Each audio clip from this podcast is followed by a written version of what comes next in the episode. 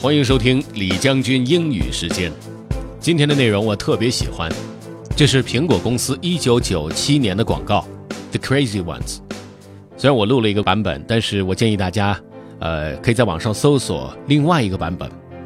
当时在电视上播放的是 Richard Dreyfuss 的配音，但是网上流行最广的一段视频是由 Steve Jobs 他自己亲自配音的。So have fun.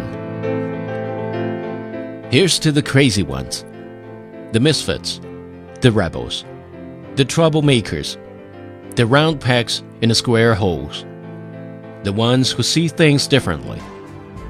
They're not fond of rules, and they have no respect for the status quo.